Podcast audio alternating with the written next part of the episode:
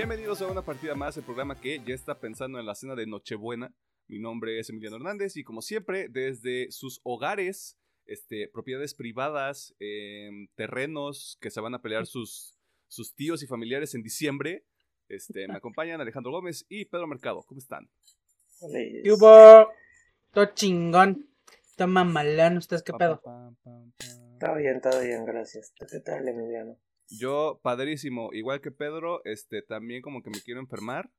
Si es El- que ya me enfermé. Es lo que te iba a preguntar. ¿Todavía no es medio ronco? Este, pues es que no, no venía como ronco.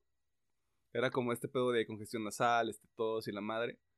Pero eh, repetí un super combo del año pasado. Que es este jarabe, broncolín y clorfenamina compuesta. O sea, ahorita estoy chidísimo. En dos horas me va a cargar la verga. Ok, ok. Ya Pero como eso las no- drogas para ayudar. Ajá, eso no lo tiene que saber la gente. Porque estas dos horas voy a estar lo más energético posible. Claro que sí, como no, no es coca, chavos. Está bien que vea Succession, pero no es para tanto. Eh, ¿Qué hicieron esta semana? Am, yo, la neta, muy poquito. Pero bueno, a ver. Eh, juegos, la neta, no hice nada. No jugué nada hasta. Ni Osu. Eh, qué raro, pero sí, no lo hice. De episodios, obviamente vi mis animes, vi Succession. Y empecé a ver esta serie de Amazon Prime llamada La Rueda del Tiempo. Sacaron tres episodios, eh, me vi los tres. Está. El primero está más o menos. Los otros dos se ponen un poquito más interesantes. Pero todavía estoy como que. mm, me gusta, no me gusta, no sé. Ya, ya veremos cómo se desenvuelve. Pero bueno, estoy viendo eso. Ah, de series completas, comenté la semana pasada que estaba viendo la de Midnight Mass, o sea, Misa de Medianoche de Netflix. Ya la terminé. Tengo mis pedos, pero bueno, ya profundicé un poquito en las recomendaciones. Spoiler. Eh, este, y sorpresa, sorpresa. Ayer alcancé a ir al cine Uh. y vi Last Night in Soho. Maldita sea, eres un maldito. También profundiza- profundizaré más en mis recomendaciones. Pero sí, fue todo lo que hice ¿Qué, qué esta misterio? semanita. Me pregunto si te gustaron, si te gustaron tanto la película como la serie. ¿Cuánto O sea, misterio? sí, sí, sí, sí. ¿Cuánta, cuánta incertidumbre corre por mis venas en este momento? Eh, Pedro, gustaron. yo digo que, mira, si no le gustó Shang-Chi, no le gusta ser feliz. Y como no le gusta ser feliz, pues no le gusta nada. Pero ese es tema para otro momento. ¿Tú qué hiciste, Pedro? Sanshi bullshit. Continúa. ya vas a chiste lo que les bueno. No voy a, Sí. no voy a caer en provocaciones, muchachito. Em, ok. Como la otra semana fue puente, lo que fue el fin de semana, estuve jugando Forza eh, Horizon con unos amigos, porque está bien chido y bonito el juego.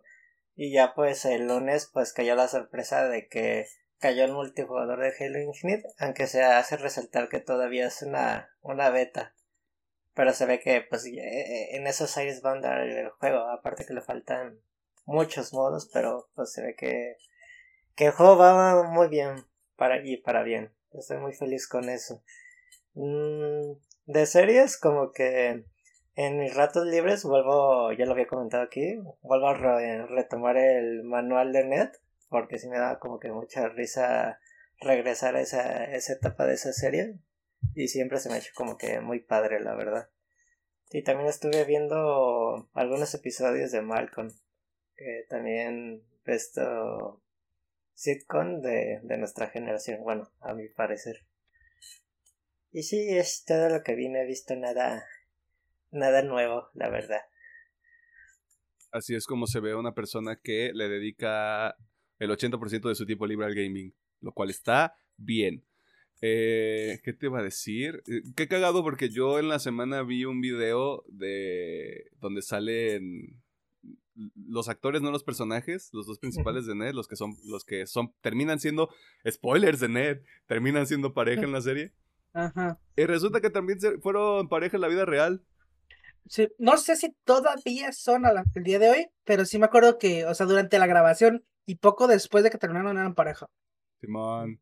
Ahorita ya no están juntos, pero haz de cuenta que es como esos videos de, ay, ¿cómo estaba a grabar este la serie? ¿Y quién te caía mal? Este, y todas esas madres. Y una de las preguntas fue así como de, Este, volveríamos a salir y los dos como de, sí, ¿por qué no? Chingue su madre. Y así como de, mmm, aquí huele feo. Aquí huele a que están pasando cochinadas. Pero sí, este, qué cagado. Pero, net, 10 de 10. ¿Episodio tal vez? Maybe, maybe. Maybe, pero primero tenemos que ver dónde está. ¿Dónde lo estás viendo? Ay, En el digamos que internet. En el el internet. internet. Ok, con eso. Digamos este, que de una red social con mucha polémica hoy en día y que va a cambiar su nombre. Ok. Aunque según yo debe estar en Paramount Plus porque es de Nickelodeon. Justo eso yo. te iba a decir. Esperaba que me dijeras Paramount Plus porque eres blanco y de seguro tienes capital para pagarlo. Ah, esta semana, el- pues obviamente la, la película que nos atañe en esta ocasión. Cierto. Eh, ¡Boom! Em, sigo viendo Succession. Apenas terminé la primera temporada, pero ya le metí turbo y ya voy a la mitad de la segunda. Porque, demonios, hombre. Em, vi el nuevo especial de Carlos Vallarta que está en Netflix. Se llama Falso Profeta. No me encantó tanto, pero creo que es más un pedo de que yo no aprecio tanto la comedia del señor Carlos Vallarta. He visto los tres especiales que tiene. Hay cosas que sí, me- hay observaciones y hay bits que sí me hacen reír, pero en general creo que como que su estilo no, no empata mucho conmigo y pues no quiere decir que sea malo, simplemente es este, cuestión de preferencias. Eh, hubo algunos lanzamientos musicales de la semana que escuché, obviamente uno, uno de esta semana y uno que salió la semana pasada me parece que los voy a recomendar al final del episodio y jugar Halo Infinite porque el xCloud es una bendición jugar Halo Infinite con el Pedro obviamente. Eh, estoy empezando Hellblade Senua's Sacrifice también en el xCloud porque pues güey, ese dinero tengo que gastarlo y aprovecharlo al máximo. Eh, y de vez en cuando entro a Battlefront porque pues está bien divertido y es Star Wars y ya es- les tomó algunos años arreglarlo, pero ahorita ya todo está chingón. ¿Y qué más? Había otra cosa que estaba jugando, pero no me acuerdo. Forza. Ya, Forza. Forza Horizon 5. Este, ahí, este, mi meta de vida con Forza Horizon 5 es que Pedro esté abajo de mí en todas las cosas que son así como de velocidad y cuántas rutas has descubierto y cuántos carteles has roto. Es un, es un este, este proyecto en proceso. Eh, Pedro todavía me supera en muchas cosas porque ha jugado más tiempo que yo Forza, porque yo me distraigo con otras cosas. Este, pero ese va a ser mi propósito del 2022. Contexto, en el juego siempre te marca lo que hacen todos tus amigos. Su, su re- como comenta Emiliano, la- las trampas de velocidad, carteles. Y ya cuando normalmente superas a uno, si es que tienes más competencia, te pone el siguiente en la lista de tus amigos para superar esos, esos marcadores. Como que el juego te incita a ser eh, competitivo para alcanzar a tus compas. En este caso, superarlos. Cosa que voy a hacer. Este, señor Alejandro Gómez está levantando la mano, por favor. ¿Te dan algo por superarlos o simplemente es por puro gusto y gana? Eh, Mira, ubica- ¿Ubicas la toxicidad, la masculinidad tóxica? Ah, ok, ya vi. Mira, sí ¿Ubicas es... el ego? Es que me da nada, más que nada competitividad. Si completas todos y hay recompensas dentro del juego, pero es completando todos, no por superar a tus a tus compas, la verdad. O sea, a mí me vale terminar el juego. Yo solo quiero saber que está Pedro y luego estoy yo en todos los pinches marcadores, güey. Eso me da una tranquilidad para que cuando juegue es como, "Ah, I don't give a fuck, yo voy a jugar. Sí, sí, sí. Si no da nada, es como, ok, I don't give a fuck. Sí. Ok, está bien, está bien. Eh, y ya, eso fue todo. Ok, ok. Eh, ¿Hay algo más que quieran añadir antes de pasar a las noticias? Porque, o sea, no hay, no hay mucho, pero lo que hay tiene sustancia. Y hay de todo un poco. Eh, de hecho, Eh, ya me acordé, estuve escuchando dos episodios del podcast de Richie O'Farrell. Uno donde Ah, en neurosis y ánimo. Máximo respeto. Uno de temas generales y uno donde invita a este señor que se me olvida el nombre, a Horacio Villalobos. Sí. Y como que, como el señor está mucho metido en el mundo del teatro, pues sí te da mucha perspectiva de lo que es aquí en, en México. pues. Y Lo que, sea, interesante. lo que sea de cada quien, Horacio Villalobos también, este, máximo respeto. O sea, justamente como que estuvo ahí en un ciclo de entrevistas porque tuvo, tuvo una obra que se estrenó en streaming el año pasado y luego la volvió a retomar, este, como que trae ahí un, está haciendo un chingo de cosas, trae un desmadre. Este, y pues siempre está chido desmitificar personajes de ese tipo porque yo no sabía quién era, pero es así como de, llevo 20 años en la tela abierta y yo, mmm, ni puta idea. Pero todo eso está chido. Y también está chido el podcast de del Ricardo Farrell. Ampliamente recomendado desde ahorita. Eh, entonces, vámonos a las noticias. Ay, gracias por escucharnos. Besitos. Eh, gracias por escucharnos en este final de año. Y voy a empezar la campaña desde ahorita. Nosotros en este momento tenemos 900 descargas en audio, si usted nos está escuchando en audio. Nosotros tenemos un deseo de Navidad. Haga de cuenta que esta es nuestra carta de Navidad y Año Nuevo para ustedes. Nos gustaría llegar a las mil descargas para el final de año. Este, no nos importa dónde nos escuche. Este, también si nos ven en YouTube, no hay pedo, o sea, síganos viendo en YouTube. Eh, O event- eventualmente monetizaremos ahí, si Dios lo permite. Pero ahorita lo importante es que tengamos las mil descargas en audio. Eh, ¿Por qué? Pues por ego, por, por creernos algo, o sea, para pensar que el tiempo que hemos invertido en este pedo este, no ha sido en mano. Por creer que este pedo sí funciona. es correcto. Este, Ay, en ajá. YouTube la meta es a los 800, así que si lo ven en YouTube, pues también estaría ah, mira, también, o sea, en YouTube estamos apuntando un poquito más bajo, no sé por qué. Yo Bueno, sí sé que- por qué YouTube sucks, pero bien. bueno, sí, Por eso. también, o sea, dentro, dentro de todo. Gracias por tener nuestro podcast, YouTube. Ah, y por no, tumbar, no habernos tumbado todavía nada.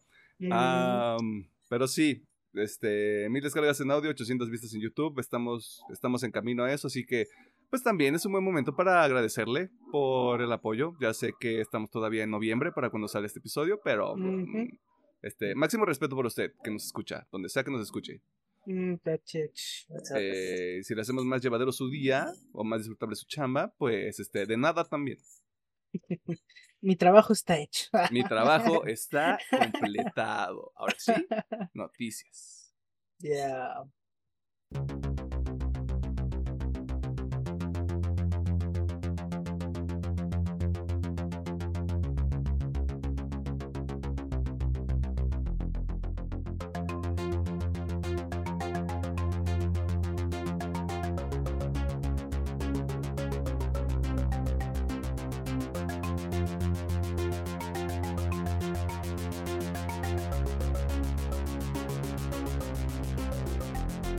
Nos encontramos en la sección de noticias donde te ponemos al tanto de las cosas más interesantes que suceden en el mundo del entretenimiento, la cultura popular y otras cosas ñoñas y vírgenes.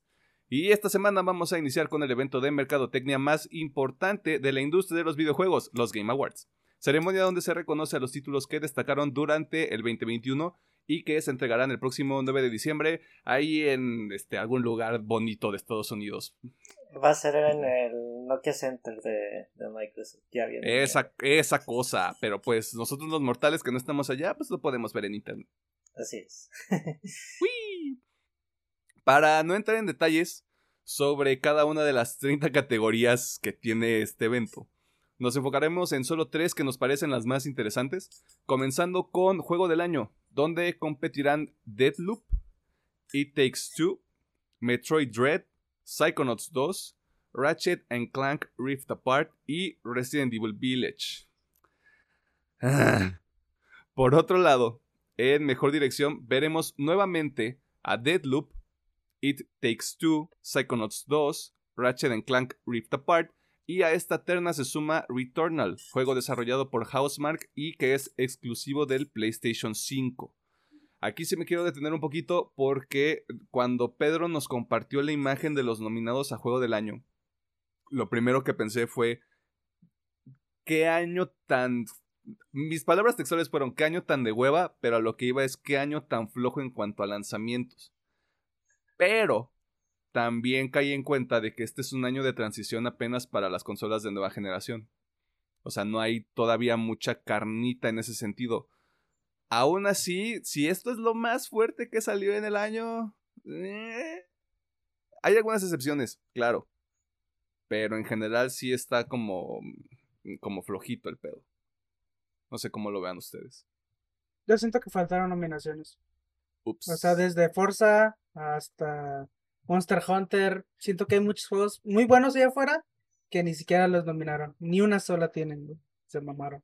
Mm, a mí no me molestan tanto las nominaciones porque sí lo siento un año diferente, con propuestas muy diferentes. No te no es de que esté en contra del juego super gráficamente bonito y narrativamente excelente, pero siento que por lo menos este año hay pues plataformeros, eh, pues el Resident entre Survival y Shooter, eh, ah, pues sí, muchos plataformeros ahora que lo pienso, el Deadloop narrativo con poderes. Mm, Metroid. Met- ah, Metroid. Eh, ¿Cómo se llama este género? Y los jugamos mucho. Metroidvania. Metroidvania. Metroidvania, sí. Eh, perdón, de ahí viene el género, el nombre. No se apure. Eh, digo, se me hace chido que sea un año diferente, pero tal vez sí voy en la línea de Alejandro. Por ejemplo, creo que el Returnal sí debió estar ahí en el juego del año.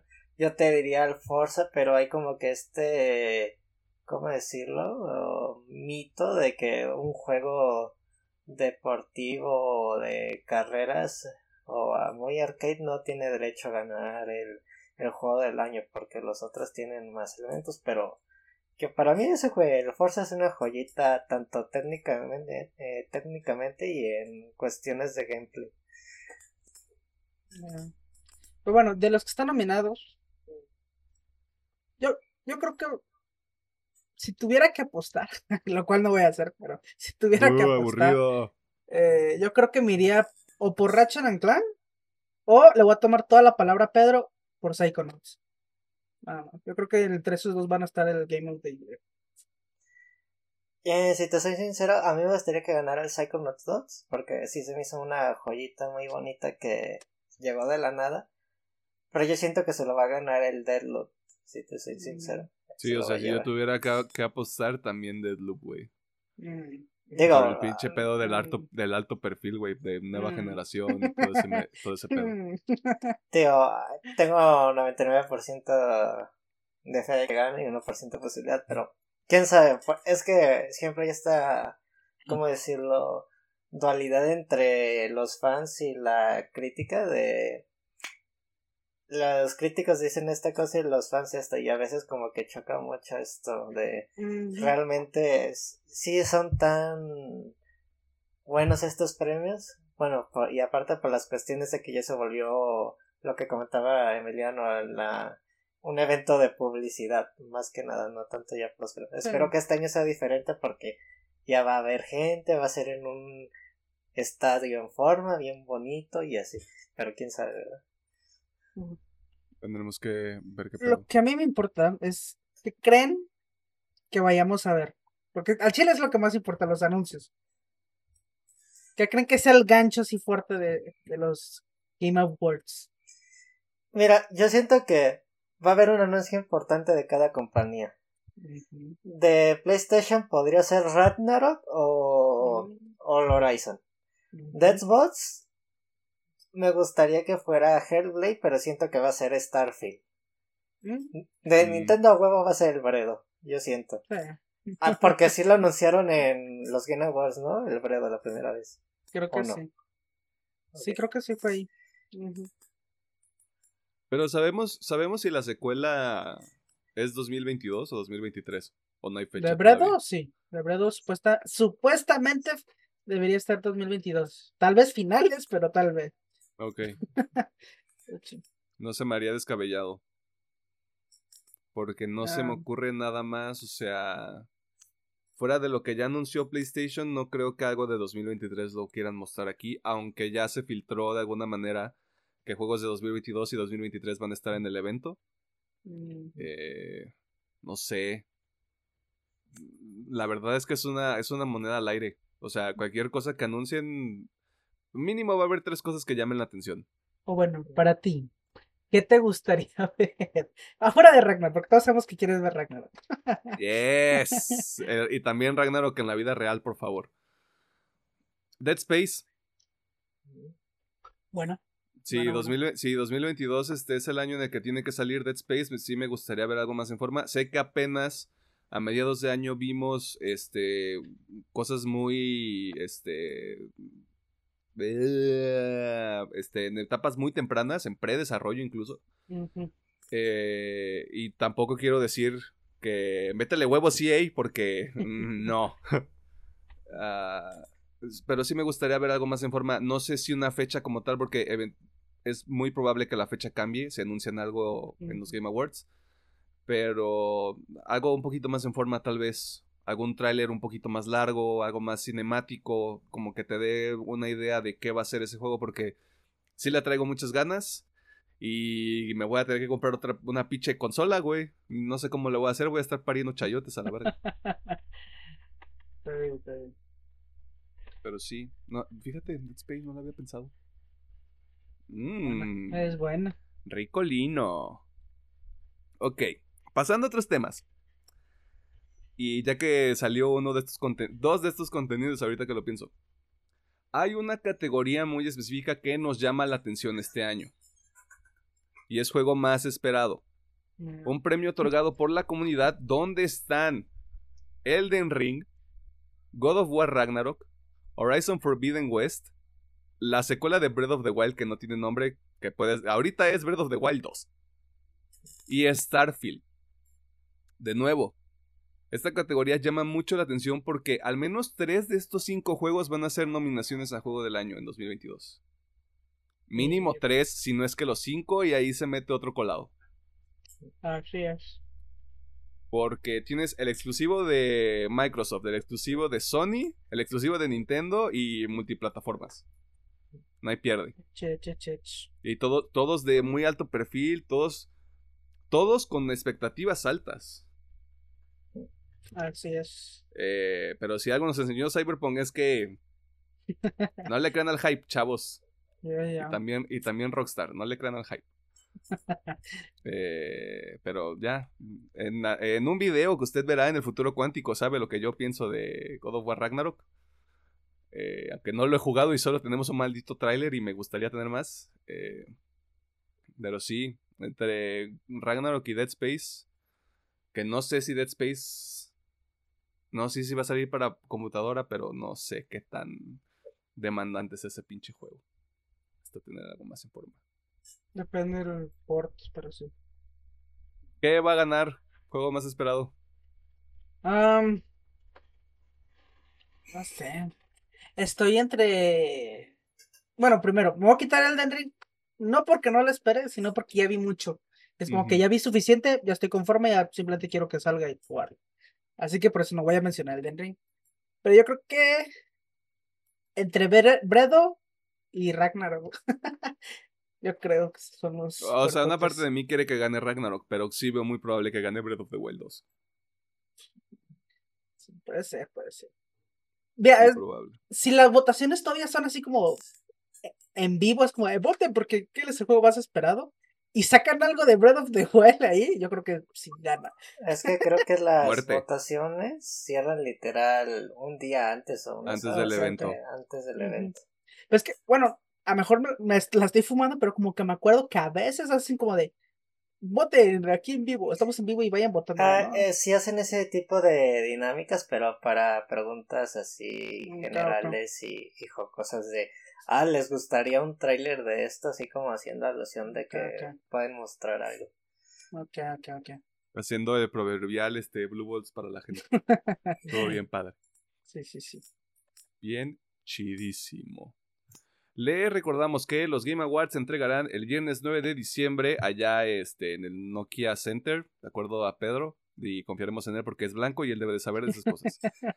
y que además puede seguir la transmisión en la plataforma de su preferencia, ya sea Twitch, YouTube, Twitter, Facebook, este, no sé, o sea, alguien ahí enfermo va a estar recapitulando todo. Pasando a otros temas. Una compañía que celebró sus 20 primaveras durante la semana pasada, estamos hablando de Expats, marca propiedad de Microsoft y que durante los últimos dos o tres años ha pateado el trasero de PlayStation y Nintendo en cuanto a los servicios que ofrece a sus usuarios, pero que, perdón por eso, Pedro, tiene unas interfaces hechas con las nalgas. Perdón. O sea, nada, nada en contra de Microsoft. O sea, los servicios están verguísimas. Qué chingados con las interfaces, güey. Qué chingados con eso, güey. ¿Cuál es el maldito problema? no lo digo yo. Yo tengo porque tengo años en la plataforma, entiendo mejor la interfaz, pero no es nada complicada. Güey. Mira, aquí hay dos que se quejan de sus pinches interfaz. Se llama democracia. Pero lo, más probable es que es eso, o sea, es que nos falta acostumbrarnos, pero al ver ahorita de entrada sí se siente muy complicado. o también puede ser la edad, no te voy a mentir, pero ah, qué complicado.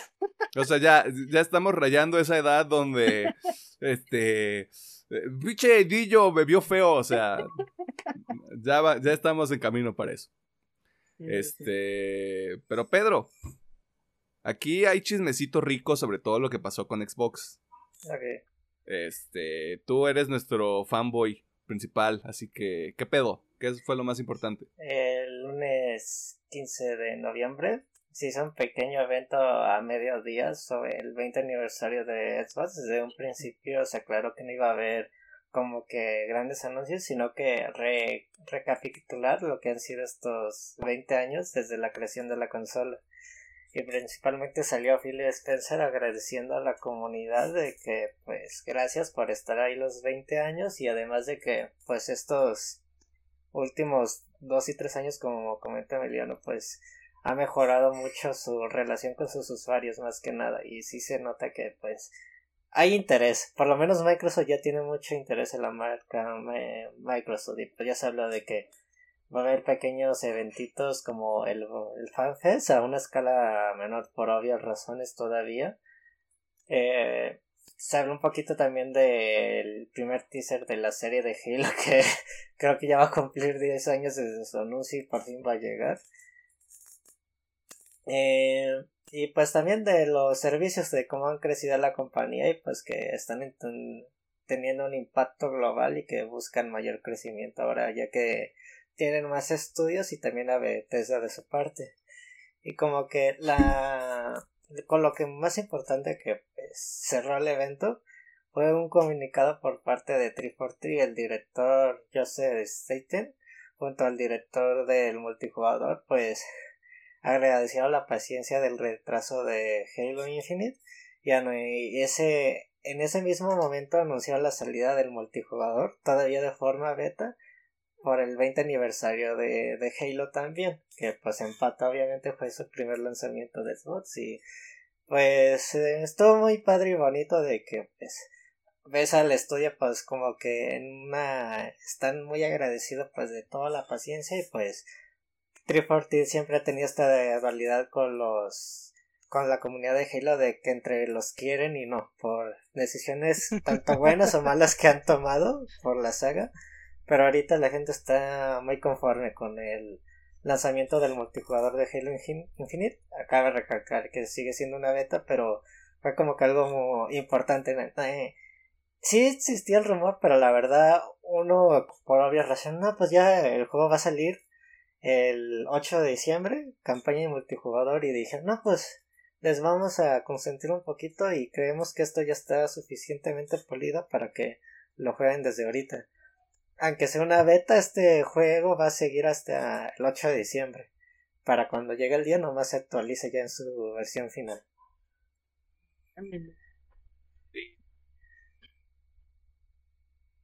Este, ¿quieres echarle más pruebas a Xbox?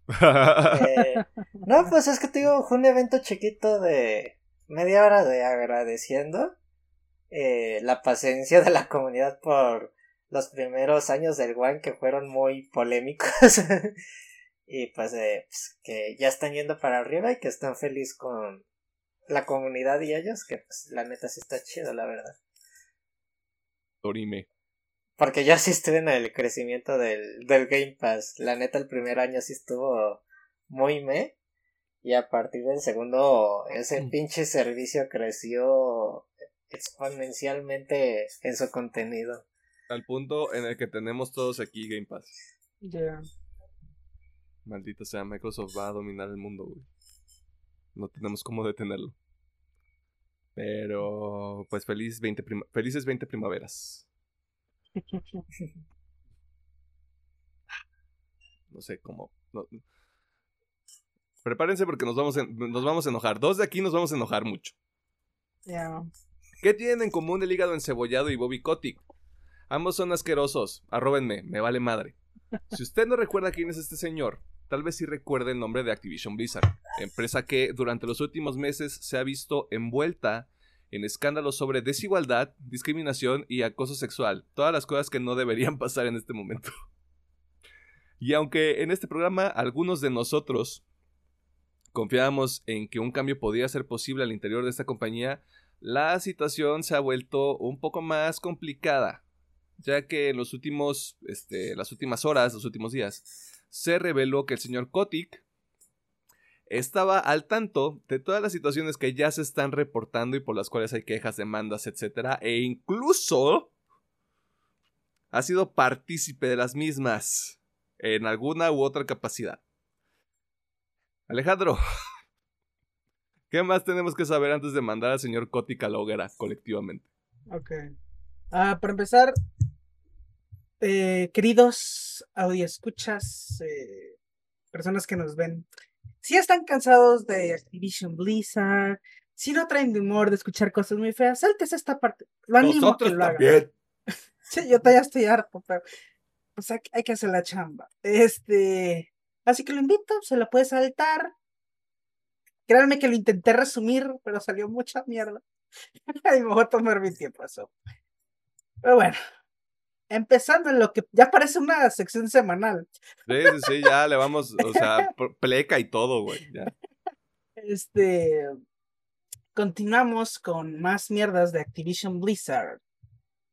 Ah, vamos. Em, voy a hacer un pequeño resumen para los que estén muy perdidos. Va a ser muy pequeñito. Si quieren saber más a detalle, están los otros podcasts. O está internet. Háganle como quiera. eh, como saben, todo estalló con la demanda impuesta por eh, impuesta a la empresa por parte del Estado de California a través del Departamento de Vivienda y Empleo, Empleo Justo o la DFEH por motivo de acoso laboral, sexual y obviamente hasta bullying, pero bueno, a sus trabajadores, pero en específico a mujeres y obviamente también desigualdad en trato como en paga. Ah, después la, la empresa salió a a decir que no, hombre, son puras difamaciones. Nosotros hemos colaborado y bla, bla, bla. Obviamente esto enojó mucho a los trabajadores, por lo cual hicieron una primera huelga y alzaron sus vocecitas, que, que, bien por ellos, eh, para decirles que pues, estaban mintiendo y que nos hicieran pendejos. Eh, esto ocasionó una llamada purga, la cual fue que fueron mochando cabezas de muchos altos mandos pero no todos. Eh, también muchos otros renunciaron por, por miedo, más seguro. pero bueno, enfocándonos en lo que ocurrió en estas últimas semanitas. Eh, primero, después de la purga ya mencionada, le dieron el cargo de vicepresidenta a Jean O'Neill, esta chica, bueno, mujer porque ya es bastante mayorcita, pero en el mes de agosto fue cuando le dieron este puesto. Y hace no más de tres semanas, la chica ya dejó el puesto. supongo que, mira, supongo que mi visión fue dentro, vio el cagadero, dijo, no, y se así, así como yo. Dijo, no, yo no manejo esta madre. Pero bueno, lo más, lo más, lo que más se le puede sacar a eso es que en un correo donde ella estaba presentando su renuncia, se dio a conocer que ella misma había sufrido acoso múltiples ocasiones durante su estadía en Activision Blizzard, que ahí sí me, me van a perdonar, no tengo de cuánto tiempo estuvo dentro de la empresa, pero bueno, sé que dentro de su estadía ella misma sufrió acoso, pero que el motivo de su renuncia había sido, y cito, sentirse utilizada, marginada y discriminada solamente para cubrir la situación.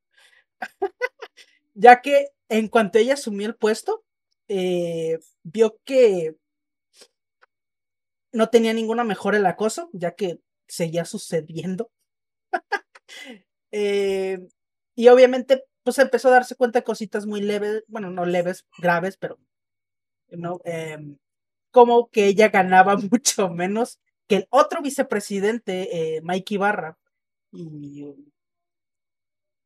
y bueno, so, y otra cosa que aquí es donde yo me empecé a enojar. No está confirmado, son palabras de la señora O'Neill, pero en su carta, bueno, en su correo, eh, ella menciona que en una fiesta donde Bobby Kotick, bueno, una fiesta de Activision, Activision Blizzard, en el 2007, Bobby Kotick obligó a varias empleadas a fungir como strippers para la fiesta. So, está del pito, pero bueno. No está confirmado, son palabras de la, la señora O'Neill. Pero puede ser que sea muy cierto. Güey, a este punto ya no le puedes dar el beneficio de la duda a una pinche empresa horrible, güey. Yo sé, yo sé, y menos a este pendejo, pero no está confirmado. Pero la verdad no lo dudo. Puede ser. Y bueno, eso fue, eso fue para empezar. Yéndonos a lo, a lo que realmente estalló esta semana, que fue un, un periódico ahí casi nadie, que casi nadie lee. Obviamente es broma. Este, el periódico, creo que de los más importantes de Estados Unidos, el The Wall Street Journal. El eh, metro de allá, güey. El metro de allá. Eh, hizo una publicación bastante, bastante controversial. Eh, en el cual confirman, como comentas, que Bobby Kotick, el CEO, la cara, el representante de estos güeyes. El cabrón, el cabrón que dijo, vamos a estar haciendo esfuerzos para eliminar estas conductas al interior de la empresa. El cabrón que se bajó el sueldo, güey, asegurando que no, güey, ya vamos a ponernos en un plan bien este equitativo, igualitario para todos. Ese pedazo de caca. Continúa. Ese güey, pero este güey siempre, siempre supo desde hace años no es como que, ah, ahorita sabe, ¿no? Siempre supo del acoso que, poquito paréntesis, digo, ya que nuestro estaba viendo su session, era obvio que ese güey sabía que estaba haciendo pendejo. Em, porque él sabía, y no solamente eso, sino que encubrió cada uno de los acosos por chingos de pendejos de la empresa. Y no solamente de eso, sino que él también había encubrido todos los acosos que él había hecho a múltiples empleadas dentro y fuera de la empresa. O sea, no nomás en Activision, sino que también fuera. Porque ahí también esto no está confirmado, pero por ahí también está el rumor de que fuera de la empresa había acosado a varias azafatas en jets privados. Y creo que a una la habían despedido justamente porque se había quejado de eso. Pero bueno. eh, lo que más se resalta en este artículo es que a una de sus víctimas, aquí dice una, pero ya empezaron a salir varias, que dicen que también, que obviamente este cabrón las había amenazado de muerte pues, para silenciarlas y que no dijeran nada de este pedo. Eh, entre los encubrimientos que más resaltan es que este hijo de su puta madre, eh, llamado Ay, güey, no tengo el nombre. Ah, qué raro. Pero bueno, del... Le diremos, le diremos imbécila. Imbécila, sí. Pero era un supervisor del estudio Sledgehammer, perdón. Ah, no, güey, no mames. Sí, sí, sí. Ya, Sé, ya sé dónde va esto, güey. Había, este sí, neta, esto me dio un chingo de coraje y me da un chingo de asco repetirlo, pero bueno. Este hijo de su puta madre había violado dos veces a una empleada y pues Kotick hizo su magia y desapareció el caso, ¿verdad? Aunque me da mucho gusto que la empleada eh, siguió con la demanda y se agarraron al hijo de puta. Qué bueno. ¡Huevos! Este, y este otro que este sí tengo el nombre, pero sí digo qué raro. Eh, y también está el otro caso que es de Dan Bounting, que es el director, bueno, era, era el director de Treyarch, que esta semana acaba de renunciar por lo mismo, ya que él también tenía cargos de acoso sexual. Eh, obviamente estos güeyes fueron protegidos por Kotick en su momento, pero bueno, algo que yo ya, yo ya lo suponía, pero había esperanza de fuera es que pues este pedo no nomás es Blizzard, sino que también Activision. So. Sí. Es lo que no quería escuchar, pero pues ya es obvio. Ya, Eh, ajá, sí, ya. Ya, ya tronó esta madre. Bien O sea, cabrón. Y ya bueno. es toda la empresa con Es sus estudios. puta Sí, sí, asquerosa, sí. pero bueno. Ah, Otra cosa que me perra muchísimo es que la junta directiva. oh, digo, yo no soy, yo no soy experto, yo no tengo conocimiento en su session, pero bueno. Sí, sí, sí. El CEO no es el que manda. O sea, tiene poder, pero no es el que manda totalmente. También está la junta directiva. Y la junta directiva, ¿qué es lo que hace? En vez de pues, decir, ah, vamos a poner en regla este pedo, no, sacó un comunicado donde dijeron, nosotros tenemos, le damos todo nuestro apoyo a Bobby Kotick porque sabemos que él va a sacar adelante la empresa y va a poder, este, dejarlo todo bonito, ¿no? Obviamente, después de, de no tardaron ni cinco minutos de que dieron esta, ay, ¿cómo se le dice? Dieron este, este comunicado Comunicado. este comunicado y las acciones bajaron un 10%, que puede que no parezca mucho, pero estamos hablando de una empresa de miles de millones de dólares. Así que ese 10% es un chingo. Quédense guardado ese 10% porque va a ser importante más adelante. Eh, pero bueno, voy a hacer un paréntesis y es de que si la junta directiva, después de este cagadero, le dio su apoyo a Kotick y me voy a poner mi sombrerito de aluminio, lo más seguro es que haya algo aún más grande y feo escondido ahí atrás que no quieren que se sepa. Por algo le dieron el apoyo. Así que estén atentos por si sale alguna mierda más por ahí. Pero bueno, eh, después del artículo publicado por The Wall Street Journal, los empleados de Activision y Blizzard eh, empezaron a organizarse para hacer otra huelga, además de lo que había hecho, y aparte una manifestación enfrente de la empresa para pedir la dismisión, o sea, la renuncia de Bobby Kotick como CEO de la compañía. Y no solamente eso, los inversionistas eh, hicieron una declaración que, o sea, como ya dije, por ejemplo, está el CEO, está la junta directiva y acá arriba están los inversionistas. este, hicieron una declaración en donde básicamente demandan a Activision Blizzard y la acusan por hacer declaraciones falsas y engañosas y no divulgar eh, los detalles sobre la discriminación a mujeres. También reclaman que nunca se les informó que la empresa estaba bajo investigación desde hace dos años. y bueno, sus exigencias eh, son varias, pero la primera es una compensación por justamente ese 10% que les acabo de comentar. o sea, es un chingo de varo. Más, eh, también exigen la renuncia de Kotick como CEO. Y pues quieren pues una lavada de cara porque pues obviamente ellos tienen su dinero puesto ahí no o quieren seguir perdiendo el dinero.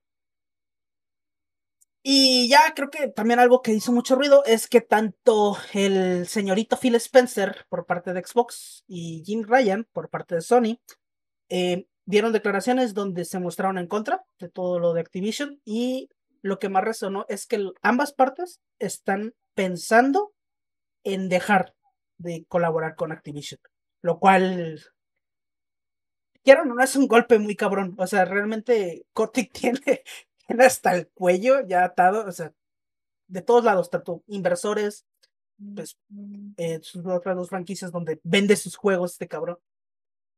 Y pues, bueno, ya para terminar, eh, los mismos empleados, eh, al ver que pues Kotick sigue como el CEO, también están organizando una firma, tanto presenciales, o sea, dentro de la empresa están juntando firmas, como digitalmente, para que el, pues, el público, que para mí no sirve para nada, para mí lo importante es que los empleados firmen, pero bueno, que el público también mediante presión social firmen eh, una petición en change.org para que Kotick sea destituido. Y sí. realmente, ya digo, ya terminé, pero realmente quiero que la siguiente noticia que demos de Activision sea la última y que sea Kotick se fue a la verga. y va a pasar cinco años en prisión. Digo cinco años porque el hijo de puta tiene mucho dinero como para pagar una multa. O es más un año, pero bueno. ah, Con que se vaya a la verga yo me voy bien a gusto. Pero sí, estuvo de la verga. Mira, si le cortan la cabeza, es de que sí tiene que haber un cambio, pero no sabemos cuántas personas importantes están ahí también con un chingo de, de problemas. Digo, sí es un buen primer paso de que tumbamos a la pieza de ajedrez más importante, pero todavía quedan sus esbirros ahí. Espero que también los esbirros caigan. Está la junta directiva, güey. O sea, digo, si lo están encubriendo y si le están dando apoyo es por algo, güey. Yo también mandaría a chingar a su madre a la junta Mi gorro- directiva. Mira, mi gorro de papel aluminio con gorro de Succession, güey. Aquí hay un pinche tema de como de, cru- de los cruceros, güey. A mí no me quieran, a mí no me quieran hacer pendejo, güey. Aquí hay algo sucio, güey, horrible, huele a muerto, güey. Y alguien, alguien, güey, en algún momento va a decir, este es el momento, aquí ya se acaba todo, güey, vámonos a la chingada como Bicote. Sí, sí, sí. Y boom, va a explotar algo, güey. Algo va a explotar. Sí, sí, sí. Pero bueno, sí. eh, eh. La neta espero, espero. Sí, sí, si tuvieron el valor de quedarse a escuchar, muchas gracias. este, pero espero que tanto por ustedes como por nosotros, que la neta ya estoy cansado de leer toda esta mierda. Ahorita me río, pero créanme que cuando lo estoy leyendo por primera vez me da un chingo de coraje, pero muchísimo coraje. Es risa nerviosa. Sí. eh, y me da un chingo de asco y la neta ya estoy poco cansado de leer a estos mierdas. Pero ojalá, ojalá ya sea lo último que digamos y lo siguiente sea de Kotick se fue a la verga, la junta directiva se fue a la verga, Activision cierra a lo mejor, cierra entre comillas, o sea, no los juegos, sino la empresa cierra con un buen momento para reestructurarse. Porque si, si sigue así, no, no sé qué pedo. Vamos a intercambiar lugares, güey. Hay un escenario utópico donde Kotick se va, la junta directiva se va, se hace la reestructura, chingón. Te voy a decir qué es lo que va a pasar, lo cual es muy probable. Si se va el Kotick, alguien lo va a reemplazar. Como ya, como ya le cayó caca al pastel, todo lo que lleguen a hacer malo, lo van a ocultar mejor. va a ser más cabrón que ya haya este tipo de, de hostigamiento hasta cierto punto mediático y de la opinión pública porque lo van a saber ocultar mejor. Muy Porque probablemente. va a ser sí. como, porque va a ser como de, oigan, nos estamos dando cuenta de que somos terribles mintiendo y ocultando las cosas horribles que hacemos. Tenemos que mejorar en eso. No, no es un pedo de, tendríamos que eliminar estas conductas. Sí, sí, sí, No sí, estamos ahí colectivamente todavía, güey. Sí, sí, sí. ¿Se acuerdan cuando lo, lo peor de las empresas de los videojuegos era sacaron un videojuego malo? Estamos muy lejos de ya. sí, sí, sí. Este es un nuevo mundo. Y es horrible. Bienvenidos. Los estábamos esperando. Sí. Y que Ah, chinga su madre Bobby Kotick. Sí, que chinga su madre un peco. Y para toda la gente de Activision Blizzard, pues. la- el, el operador, o sea, el operativo, el, el vato asalariado y la chica este, que está ganando ahí sus pinches 15 dólares a la hora. No sé cuánto ganen. No sé, güey. O sea, hasta cierto punto, hasta cierto punto es más fácil, corta por lo sano, lárgate de ahí, güey, porque se ve que va a estar complejo todo este pedo. Sí, o sea, digo, muchos ya se han ido, pero entiendo que muchos se queden tal vez por pasión a las franquicias, por pasión a las IPs, maybe porque no tienen otra cosa o miedo, no sé. Pero bueno, a los que se quedan, ojalá se resuelva pronto y tengan un lugar muy bonito donde trabajar. Mucha fuerza a toda esa gente. Y que chingue a su madre todo, todo lo que sea ejecutivo de Activision Blizzard, que chinga a su madre. O sea, tráiganmelos aquí enfrente y yo les digo, vayan a, váyanse a chingar a su madre. Es más, hasta les escupo en la cara, güey, que me No, demanden, me vale verga, mándenme a la pinche cárcel, güey. Vuelvo a salir y les vuelvo a escupir en la pinche cara, güey. Pinche coraje atorado, güey, con flema y todo, güey, a la verga. Sí, sí, sí. Y por lo mismo, por el puto pinche coraje, no hay trailers esta semana. Solo hay uno. Ay, Dios mío. Solo hay uno. Me pregunto cuál es. Pregúntame hasta una amigable vecino. El hombre araña. No hay más. No más, sí, sí, sí. No hay más. Sí hubo más trailers, pero nos valen verga todos. Sí, o sea, incluso a los queridos escuchas, a ustedes también la vale verga. O sea, Sí. todo, todo estuvo centrado en Spider-Man esta semana. so. Está bien. Sí, o sea, güey. Spider-Man No Way Home, ¿de qué me hablan? O sea, no hay más. Este, eso fue toda la sesión de noticias. Necesito fumarme un porro para tranquilizarme. Eh, si usted está si usted está de acuerdo en que Bobby Kotick debería ser castrado y después quemado en la hoguera, eh, déjenlo en los comentarios o póngale un like aquí en YouTube. Este, lo tomaremos como el botón de Bobby Kotick vete a la verga. ¿Sabe qué? También nos puede dejar sus comentarios en las redes sociales, Facebook una partida más, Twitter arroba UPM oficial, Tik- TikTok e Instagram arroba UPM guion bajo oficial. Este, que chinga su madre Bobby Kotick. Es. Necesito una playera que diga eso. O sea, vean, vean a este cabrón, voy a poner una foto ahorita. Vean a este cabrón y díganme que no tiene la cara de que hace cosas horribles. Sí, sí, sí. Tiene cara de violador en potencia. Bueno, que en potencia yo diría. Ajá, o sea, Es potencia. Quítale en potencia, güey, y ya. O sea, es la realidad. Todo horrible, todo de la verga, güey. Eh, vámonos al tema de la semana. Necesito respirar. Ah, chis,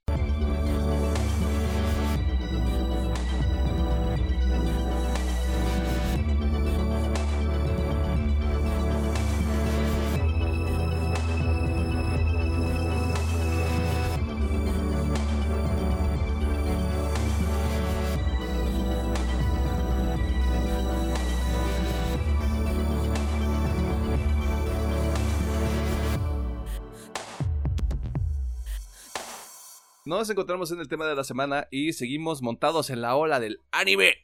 Porque ya no hay cosas vírgenes que debamos ver de forma urgente hasta el 16 de diciembre. Y Ajá. pues se dice y no pasa nada. O sea, tampoco vamos a andar este, eh, yendo al cine todos los pinches fines de semana a ver si hay algo así como de, güey, esto está bien chido. No, o sea, ya, se acabó. La película que nos atañe, de nuevo, o sea, segunda vez que utilizo esta palabra porque la encontré en el diccionario y me gustó. La película que nos atañe en esta ocasión es La Princesa Mononoke, cinta producida por Studio Ghibli y dirigida por su padre, el señor Hayao Miyazaki.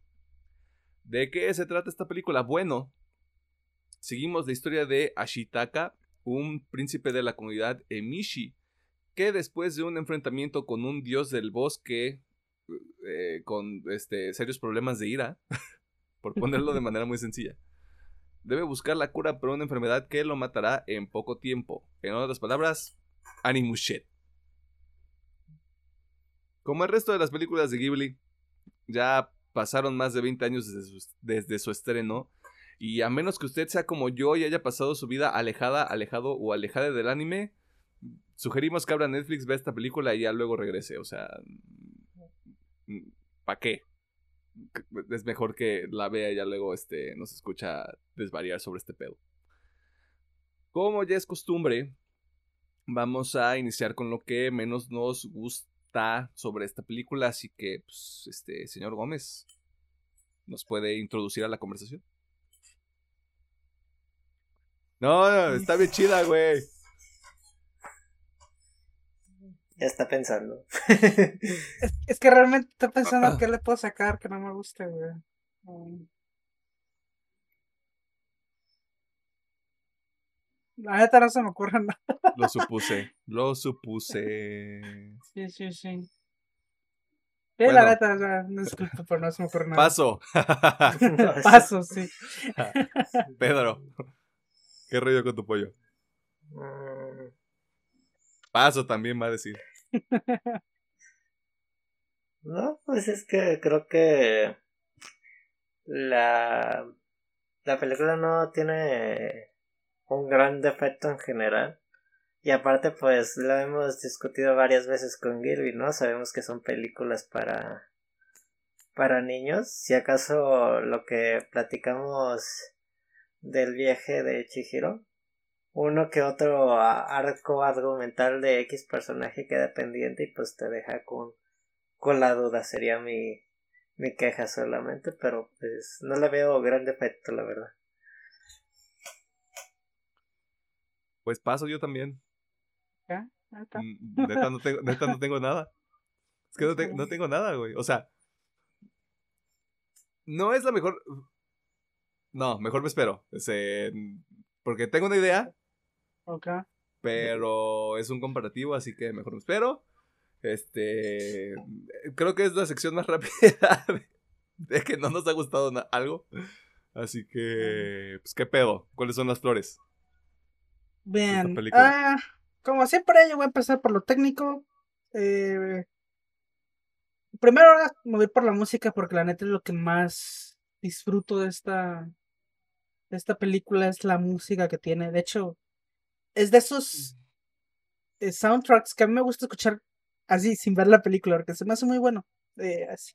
Y obviamente dentro de la película pues, se me hace que queda súper bien. Ah, la animación me gusta cómo se ve, pero aquí sí estoy completamente seguro que hay un retrabajo, porque de hecho hubo, creo que fue hace siete años, diez años, no recuerdo, pero hubo un lanzamiento de Blu-ray, así que la Mm. remasterizaron un poquito, así que, pero bueno, incluso desde antes se veía bien, ahorita se ve mucho mejor para los estándares de hoy día, la neta se ve muy bien. eh, em, pues sí, creo que entre lo técnico está ahí, la neta está bastante bien. Me gustan también mucho sus personajes, eh, tanto la princesa Mononoke como el príncipe este que está buscando curar su, su bracito. Este, incluso como esta, ay, ¿cómo se llama Lady? La, la de la ciudad de Tierra. Ah, excelente más, déjalo. Deja, busco los Este, personajes por las dudas. Eh, le- mm, bueno, la Lady, que es la mandamás de la ciudad de... Tiene cuatro letras su nombre, Sí, creo. por menos que busco. Este, bueno, esa chica... Iboshi. Iwash, Iwashi, Esa madre, sí. me gustan, o sea, de hecho esta trifecta, se puede decir, de personajes me gusta mucho. Antes siento que es el core de la película. Eh, y la ciudad, la ciudad de hierro también como tal me gusta bastante. O sea, el, personaje de la ciudad sí, porque obviamente está dividido en muchos personajes. Y la trama, sí, me gusta. Es muy sencilla, pero me gusta. Eh, yo creo que, ya yéndome a lo que realmente me, me encanta esta película, es la temática. No es nada nuevo, la verdad, no es nada nuevo. De hecho, es esta típica película de. Bueno, es el típico mensaje de cuidemos la naturaleza, güey. Seamos conscientes. Pero esta película me gusta porque le da un pequeño giro a ese tipo de películas. Eh, si alguna vez las han visto, son películas que intentan hacerte sentir culpable a ti como espectador de que es que los humanos la estamos cagando y ya es que todo es culpa del humano y bla bla bla bla bla bla bla bla bla ¿no?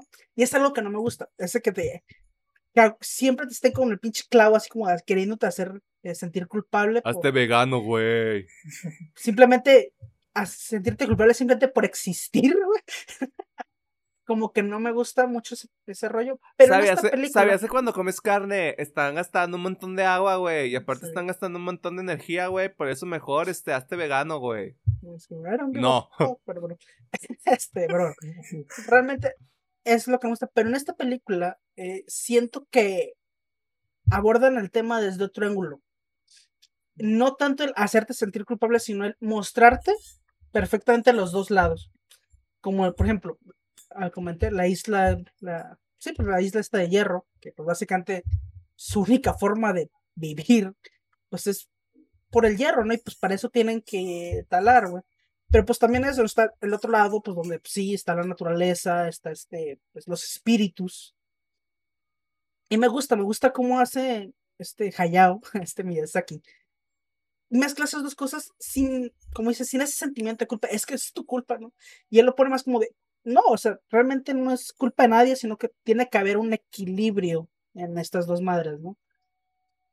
Eso me gusta mucho, más allá del, de, de todo lo demás. eh, me gusta mucho cómo lo plantea el buen Hayao. Am, obviamente, si no, no es película de Ghibli, si no hay espíritus ni la cultura japonesa tan cimentada, que me gusta también cómo está. eh, en este caso, pues con el espíritu de los lobos, el espíritu de los cerdos. E incluso podría decir que fuera de la tumba de las luciérnagas tiene una de las peleas y campos de batalla más brutales. Porque todavía me sigo acordando de, de esa escena donde llega el prota y ve el campo donde están chingos de personas y chingos de percos en el sol y de wow. Eh, me encanta eso, me, gusta mucho, yo creo, pero sí. Yo así como de, ah, qué bonito están. Ah, no. Están muertos. Ah, no, ah, no, espérate, a ver, espérate, ¿qué? Sí, sí, sí. sí, sí, sí. yo creo que eso es lo que más me encanta esta película, ese, esa forma de manejar el tema. No, no, no, no hacerlo como cualquier otro lo hace. Eso siento que la hace bastante única.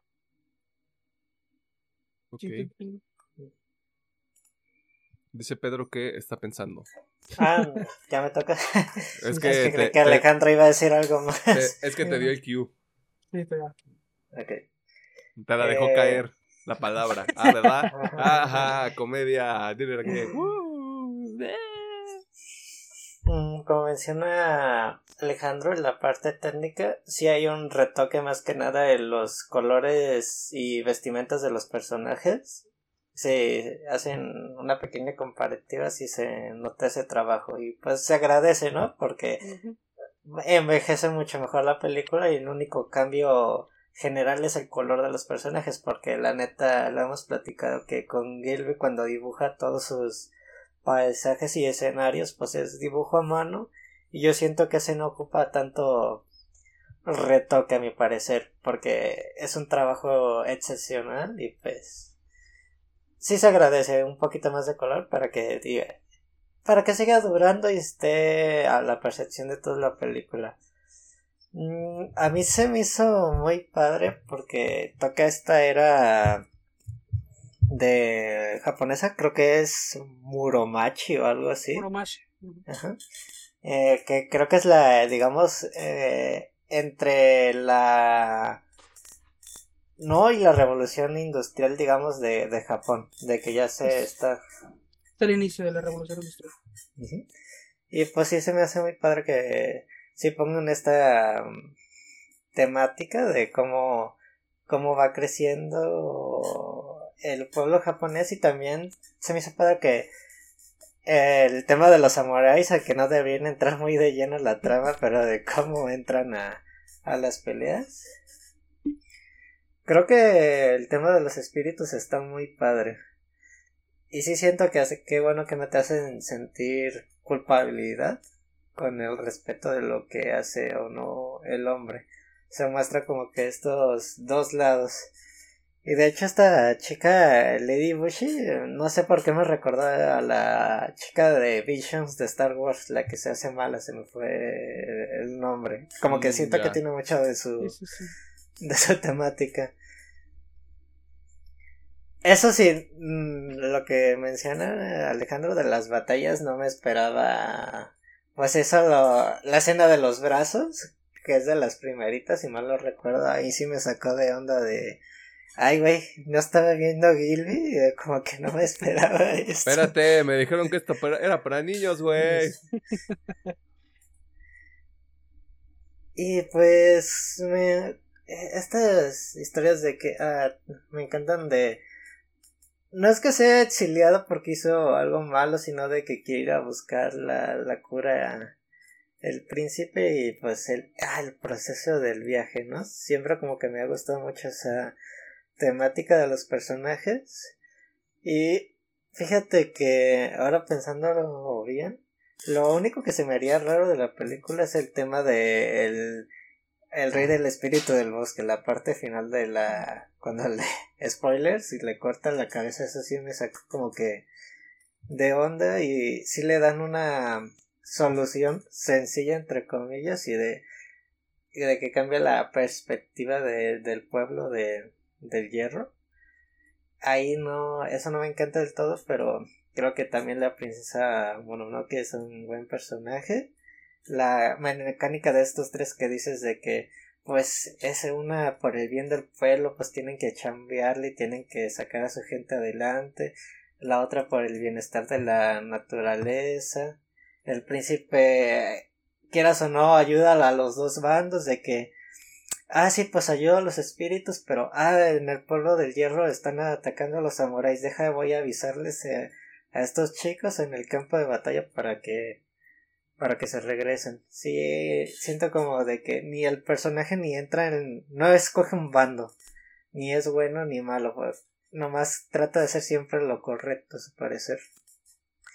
Y pues eso se me hizo como que muy padre, la verdad. Y también el tema de los espíritus, de hasta, pues, ¿cómo? no me acuerdo cómo se llama el dios jabalí, que le dice, no, pues perdón que mi compa te haya te haya madreado y maldecido sin querer, no fue El, su culpa. el chido el viejo creo que es Okoto. Eh, ok, ok, gracias por el dato y pues... Pues yo, yo me quedé muy a gusto con esta película y contento, pues es Gilby, ¿no? Y la verdad es la primera vez que yo la veo. También estoy en este... Igual que Emiliano. Que sí me perdí de ciertas películas de Gilby y esta fue de una de las que yo me perdí. Y pues estoy gratamente sorprendido por todas las temáticas que toma, porque sí toma mucho de los dioses japoneses y de otras culturas, tanto griegas y romanas, de algunos temáticas de los dioses. Claro.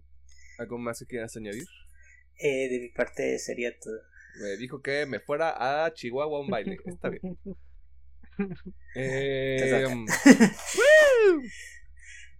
ah, ¿por, dónde, ¿Por dónde chingados empiezo? Eh, me parece muy lindo que cuando pones la película en Netflix la clasificación es PG-13. Porque, porque, y literal le puse atención porque fue como de baile, violencia y violence and gore. Y yo, espérate, That's PG-13. wait a second, that's illegal. Esto es Ghibli, what the fuck. Este, se me hace, se me hace muy padre, o sea, como que caminaron una línea bastante específica donde, o sea, sí hay violencia, sí hay estas imágenes, pero este muchacho puede cortar brazos con una flecha y yo así como de, esa flecha tiene algo. O, o, bueno, o sea, como que para suspender un poco le- de la realidad. Sí me sorprende que... No sé si sea como... Obviamente no es para niños, hasta cierto punto, o sea, por esas escenas. O sea, si cortas esas escenas o las modificas, pues la historia funciona bastante bien hasta cierto punto para un niño. Pero tampoco diría que es así como de, eh, Ghibli para adultos, güey. Está bien chido. Eh, como que camina una línea bastante extraña porque todavía tiene esa esencia de las otras películas hasta cierto punto porque está ahí todo el tema técnico. Lo que me, lo que me gustó mucho, lo que me ha gustado mucho en el aspecto técnico es que hay momentos donde se ve literalmente como una pintura. Es como de no, güey, yo puedo enmarcar esto, ponerlo en mi casa y es como de quién lo hizo. Ah, pues este, el artista, tu padre Hayao Miyazaki, güey. O sea, y, y chingas a tu cola. Este, ay, ese quién es, te vale verga, güey. Este pinche padre si no sabes quién es. O sea, yo, yo ya, ya en, ya en este plan de llevo cuatro películas de estudio Ghibli y ya es como de yo soy, este, ya, yo soy tu maestro, güey. Este, y vas y chingas a tu cola. Eh, no recuerdo haberme clavado tanto con la música de ninguna película de estudio Ghibli como con la de esta película. Está muy cabrón. O sea, hay, hay películas donde sí es como de, güey, le aporta mucho, te ayuda como con la atmósfera, como a construir el mundo, todo este pedo. Y aquí sí es como de, güey, está, está bien chido. O sea, no quiero que suene como este pedo de, es como otro personaje, güey. Pero no es nada más tu música de fondo. O sea, te ayuda como a, como a construir todo lo que está alrededor. O sea, le da mucho soporte a el dibujo, a la historia, a los personajes, lo que está ocurriendo. Eh, y de hecho me quiero detener en un punto, porque Pedro decía que le sacaba de pedo este cuando le quitan la cabeza al dios del bosque. No, la- no había hecho el paralelo hasta ahorita, güey, pero me, me recuerda también a, a Avatar. Cuando Aang está así como a punto de entrar como al punto de iluminación y me le, me le cortan la inspiración con un rayo. Lo sentí similar hasta cierto punto. Eh, por eso dije, bueno, mira, va, va, va, va, va, va, va. Le quedan 15 minutos a la película, vamos a ver cómo lo resuelven, ¿no? Eh, Ashitaka como personaje eh, me parece un prota muy refrescante. Esta película salió en el 97, si no me equivoco. ¿Cómo hay personajes tan dos dimensionales en los animes de ahorita, güey? Porque Ashitaka no es un, no es un pendejo. O sea, Ashitaka es como de, güey, o sea, estoy aquí con la gente del, del pueblo de Hierro y estoy aprendiendo cómo funcionan, estoy viendo qué, como qué, qué están haciendo, güey, o sea, de alguna manera su, no, no toda su historia, pero su arco también involucra este pedo de, güey, pues sal a conocer el mundo porque lo único que conoces es tu aldea y tus tradiciones y tus costumbres. Aquí es como de, güey, ve y exponte y ve qué pedo, o sea, hasta cierto punto los encuentra por accidente, entre comillas. O porque, este, ánimo tiene que ánimo. Pero también en este pedo de, güey, pues quiero encontrar a los dioses del bosque, no es como de, güey, pero es que ayúdame, tírame paro, no seas ojete, es como de, güey, o sea, vengo a ver si es posible, o sea, vengo a ver si, si, si, hay, si hay manera, porque no me dieron una garantía del 100%, y si no, pues ni pedo, güey, o sea, lo tomo de la manera más honorable posible, que es como un elemento también muy característico hasta cierto punto de las historias de Japón, como de no lo voy a empujar, voy a ver si sí si, se puede y si no se puede, pues ni pedo, güey. O sea, tendré que ver qué hago con el tiempo que me queda. Esta dualidad de, de le ayudo tanto a, no tanto a los dioses del bosque, le ayuda a, ah, San. A mí no me dan ah. pendejo. este, y ayudarle al, al pueblo también es como de, pues, es que no... Eh, o sea, si ya, si ya tienes como tanto involucramiento dentro del contexto de la película con los dos bandos, obviamente lo que buscas es proteger ambas cosas, güey. Porque hasta cierto punto ambas cosas te han aportado en este viaje de tratar de encontrar una cura. Sí es bastante sencillo el argumento que tiene y el viaje que tiene Ashitaka, pero no es este pedo de... Ay, pues apareció San. Debería irme a conquistarla, ¿no? O sea, vamos a ver qué pedo por este lado. Eh, y hablando de San, eh, no sé, como que como que no me convence tanto el, el personaje, o sea, como que me hubiera... Creo que también es por el pedo de el nombre y como la imagen, el hecho de la princesa Mononoke, yo así como de, ah, pues vamos a ver, este, un poquito de su historia en algún momento, ¿no? Pero a lo largo de la película queda bastante claro que Ashitaka es el personaje. lo cual la princesa, la princesa sirve más como la forma, la forma en que este ah tu padre. Es muestra a la audiencia que puede haber un cambio. Porque vemos o sea fuera de Ashitaka vemos que por ejemplo sí los eh, dioses están muy en su pedo de vamos a defender eh, la tierra y los de la nación están pues de pues, tenemos que sobrevivir. Y está esta dualidad donde la niña pues, mm. al igual que Ashitaka, llegan a un punto medio. Y es como, ah, ella estaba en el lado de los espíritus y se fue a un punto medio donde, ¿sabes qué? Vamos a proteger todo y vamos a convivir a la verdad. Siento que es, es el propósito pues, de ese personaje, ser el. La forma de que este güey muestra que puede haber un cambio. Como, como tener los dos lados de la moneda, ¿no? Porque, o sea, al final, al final lo que yo entiendo es que el dios ya no existe, Mm, siempre existe. Continúa. Eh, o sea, el, el, primero, para empezar, el dios del bosque. No quiero que nadie este, se vuelva loco y anarquismo y, y este, alaben a Satán. No. O sea, el dios del bosque de alguna manera desaparece, tal vez se reintegre.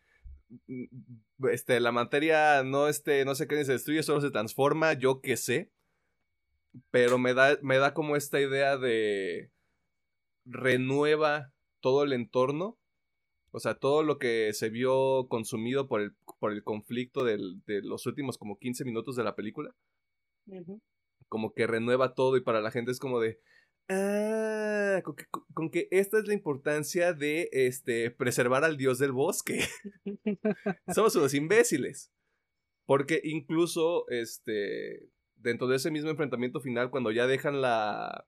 La, este... ¿La cabeza? No, la isla de hierro. Ah, la isla. Una de, una de las chicas les dice, Pero es que, ¿qué, qué vamos a hacer este sin, sin la forja? O sea, es que vamos a hacer sin tener como todo este pedo de producción. Lo resolvemos, güey. Vamos viendo qué pedo, porque obviamente ese pedo se, se fue a la mierda, o sea, su estilo de vida se fue a la cagada. Pero es como de, güey, lo podemos averiguar en, en- con algún otro, con alguna otra actividad, haciendo algún otro pedo, güey. Porque justamente este pedo como de cuidemos, cuidemos los árboles, cuidemos el medio ambiente. Este es el tipo de películas que le tendrías que poner a los niños sin la violencia. Para que entiendan el pinche mensaje, güey. Porque para mí fue como de. Ah, con que por eso deberíamos cuidar el medio ambiente. Ok. Lo que nadie me pudo enseñar en 26 años lo hizo una película de dos horas. Verguísima. Sí. Eh, y también, oh, también entiendo como el la lucha de la, de la gente de la isla de hierro, porque es como de, güey, pues es que esto es lo que nos da de comer, esto es lo que nos mantiene vivos, o sea, esto es lo que mantiene este corriendo todo este cotorreo y es como si tenemos que seguir escarbando y tenemos que empezar este como a, complicar las cosas para el bosque, pues nuestro contexto, nuestro entendimiento, nuestras ideas no nos dan para ver más allá. O sea, para nosotros es como de nos vieron los nos vio el dios, nos vieron los animales y fue como de nos tiraron nos tiraron pedo, güey. Nosotros nos tenemos que defender. Que está medio baratón, pero se entiende. O sea, creo que ese es el punto. O sea, dices, ok, eh, como este pedo de no tengo toda la información, no estoy viendo toda la imagen completa, güey, pero estoy actuando con lo que tengo. O sea, y a veces es lo que pasa también en la vida real. Qué, qué poético todo. Pero también tenía una especie de conflicto con la relación, no relación entre Ashitaka y San. Porque es como de, güey, es que está bien bonita, güey. Eh, y, es como, y es como. Pero en ningún momento hay como un, un. un- pedo como de conexión. O sea, ya para el final de la película es este. Ah, no mames, deberíamos quedarnos juntos. O sea, obviamente no se quedan juntos, lo cual me gusta. Porque sí, o sea, atiende de alguna manera esa preocupación mía de no se ganarían el estar juntos, o sea, al final de la película. Porque aparte es como muy auténtico de los dos personajes el... Yo, o sea, San se queda en el bosque porque es como de, güey, pues alguien lo tiene que proteger. Y para Shitaka es como de, pues yo le voy a ayudar a esta gente, güey, porque traen un cagadero. O sea, hasta cierto punto la responsabilidad que tenía él en su aldea la traspasa con esta gente y es como, "Ven, vería una segunda película, obviamente no va a pasar. Si, la, si algo estoy entendiendo es que no tenemos, no vamos a tener secuelas de nada, lo cual está bien. Eh, pero si, si llegaba a tener preocupaciones, creo que las atiende la película de alguna manera. Por eso tampoco le veo como una cosa negativa muy, muy considerable. Así que. Vergas. Está chingón. Está chingón. Y el punto que quería tocar es que creo que esta película está empatada con El Castillo Vagabundo como de mis películas favoritas. Así como en el top. Está, sí está, sí está así de cabrona. Deberíamos haber empezado por ahí. Por cierto, yo voy a decir en estos micrófonos y en este espacio que yo empujé porque se viera esta película. De nada. Sí, sí, sí. Mm, ¿Algo más que quieran añadir? Yo quisiera hacer el comentario de que estoy checando unas tre- entrevistas de el señor maestro sobre esta película donde quiso hacer esta película un poco más diferente porque siempre le criticaban que todas sus películas tenían escenas de, de volar. y dijo, ay, me estás retando, pues voy a hacer algo más chido, ¿eh? Ah, ¿Quieres guerra? ¿Quieres sangre en tu Ghibli? Ok. ¿Puedo hacer eso? Hay un documental muy bonito. Súper largo. Se los advierto. Es súper largo. Creo que dura como cinco horas. Una madre así. Eh, pero es muy bonito. Y si les late Ghibli, y en específico esta película, hay mucho detrás de cámaras de esta película en ese documental. Y está muy padre. Eh, nomás así, no les digo que se lo quemen una sentada. Yo, yo son de esas cosas que he visto así como de me veo medio horito. ¿eh? Un día me veo otra media horita otra. Que sí está largo. Largo como su puta madre. Pero está bueno, está muy interesante ese documental. Justamente está el señorazo Hayao Miyazaki dando la cara. Tu padre, el señor. Eh, este, no sé. ¿Hay alguna otra cosa que quieran mencionar sobre la película en general? Este. Véanla. O sea, si como. Yo, yo pensaba que todo el mundo había visto Glee, pero como he descubierto, mucha gente todavía no la ha visto, así que véanla. O sea, la neta, está padre. Está muy padre. Creo que va triplemente recomendada, lo cual no había pasado en algunos episodios. Sí, de hecho. De hecho. Eh, así que ya sabe que está disponible en Netflix. Yo la vi en japonés con subtítulos. No tuve ningún pedo. Pero están diciendo que el doblaje que tiene en español es el más decente de los que ha tenido. Ok. Porque ha tenido tres versiones. Sí, sí, sí. Este, dicen que el tercero es como que el más chido, que nada más me quemé como lo- los últimos cinco minutos, o sea, la regresé así como de, vamos a ver qué pedo, y pues se escucha bien, Ok, ok. se escucha chidito este en doblaje, si a usted no le gustan los subtítulos, este, le puede calar por ese lado. Y esas fueron nuestras ideas, observaciones, comentarios, pensamientos, opiniones, este, metáforas, disertaciones, eh, cuestionamientos, ocurrencias, ya no se me ocurren más palabras sobre la princesa Mononoke. Eh, no, ¿qué tenemos la próxima semana? ¿Alien? ¿No era Edge of Tomorrow. Ah, uh, uh, venga.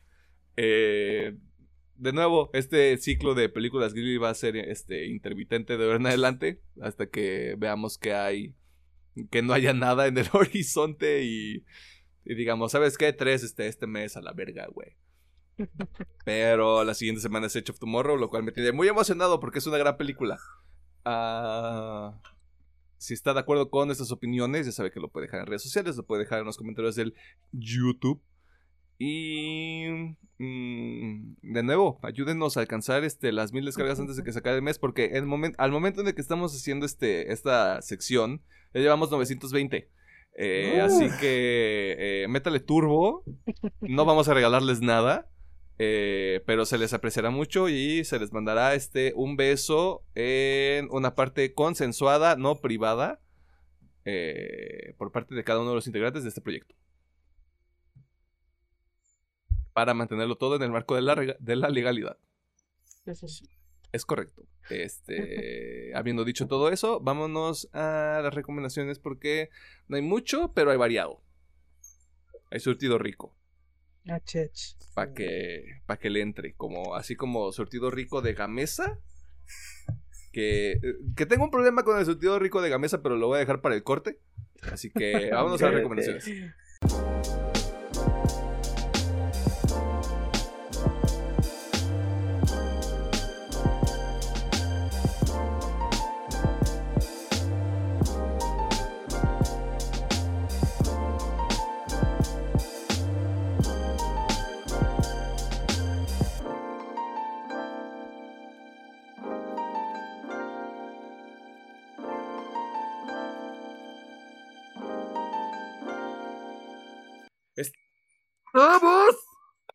En la sección de cierre, recomendaciones, este, desvaríos que suceden al final de cada uno de estos episodios donde millones de cosas pueden ocurrir, usted nunca sabe, así que por eso está en esta sección, o sea, esperando que alguien haga algo loco como sacar a Pedro de una videollamada, quién sabe, este, o no sé, este, se- ser ignorado por Pedro mientras no te invita a jugar este Halo Infinite cuando te ve conectado en el Xbox, este, pero eso no es importante.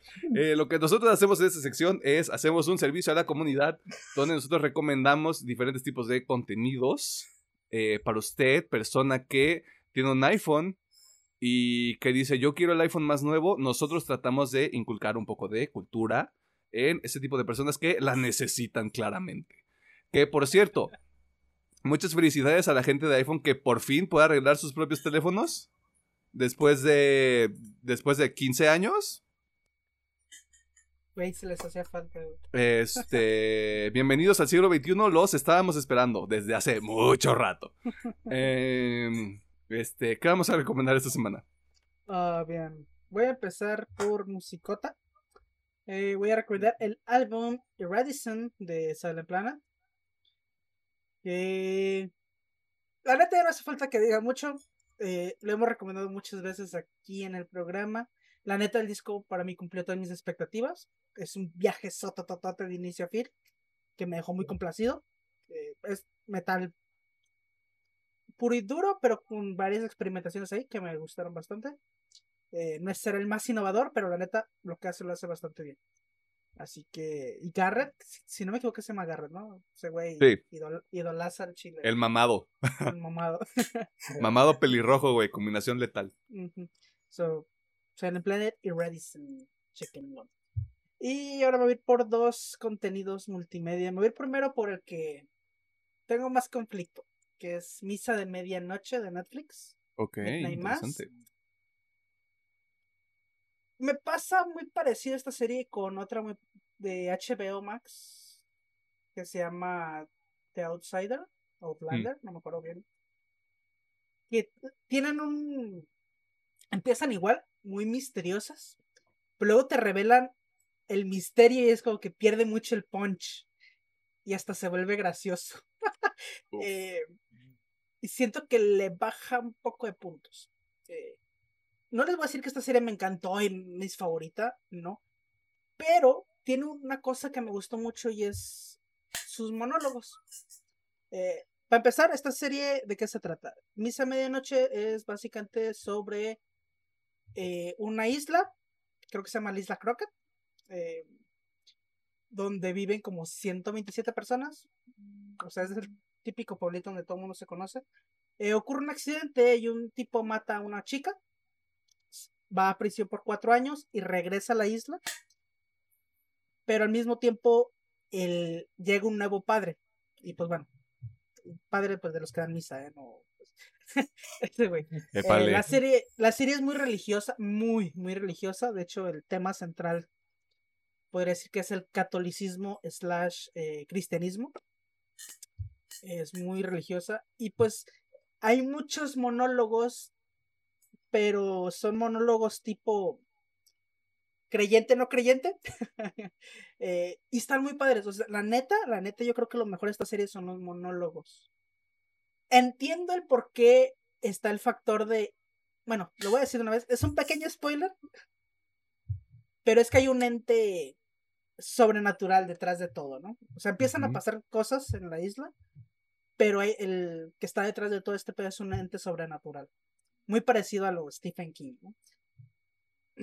Siento que ese factor que haya un monstruo, un ente atrás, le quita mucho peso. Pero entiendo el por qué está. Porque si la serie hubiera estado sin eso, sería súper aburrida. Porque sería monólogo tras monólogo tras monólogo y sería muy cansado. Y son siete episodios. Así que entiendo el por qué está ahí.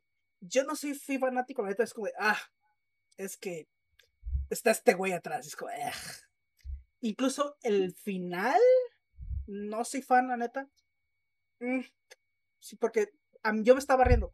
Y se supone que es terror suspenso.